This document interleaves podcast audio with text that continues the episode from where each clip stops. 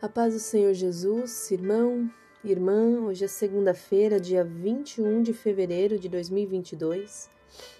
E hoje nós vamos para a leitura de Provérbios 28, 22, que fala assim: O que quer enriquecer depressa é homem de olho maligno, porém não sabe que a pobreza há de vir sobre ele. Esse versículo de Provérbios vem nos chamar a atenção do quanto é importante nós termos cuidado com o desejar enriquecer depressa. Porque enriquecer depressa, é, Deus ele vai colocar esse enriquecer depressa como uma forma de mostrar o quanto nosso coração é ganancioso. Porque a ganância quer algo depressa, a ganância quer algo para ontem, a ganância quer algo logo, mas aquele que tem paciência, aquele que estuda, aquele que fundamentaliza, que funda, que alicerça as suas finanças no fundamento sólido, na rocha sólida do conhecimento, da busca, do entendimento do que são as finanças, de como investir, do que é investir, como juntar dinheiro.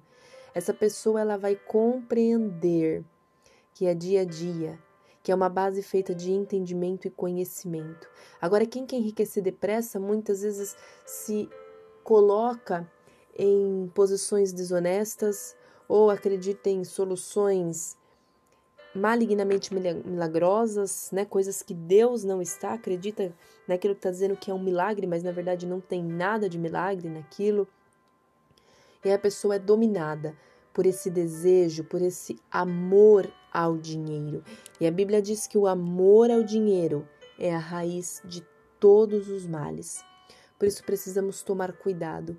Inclusive, pessoas que são investidoras, né, conhecidas no mercado, sempre dizem que se você quer enriquecer, vá aos poucos. E eles e muitos contam a experiência de terem ido com tudo, com sede, com ganância e perderem tudo no início.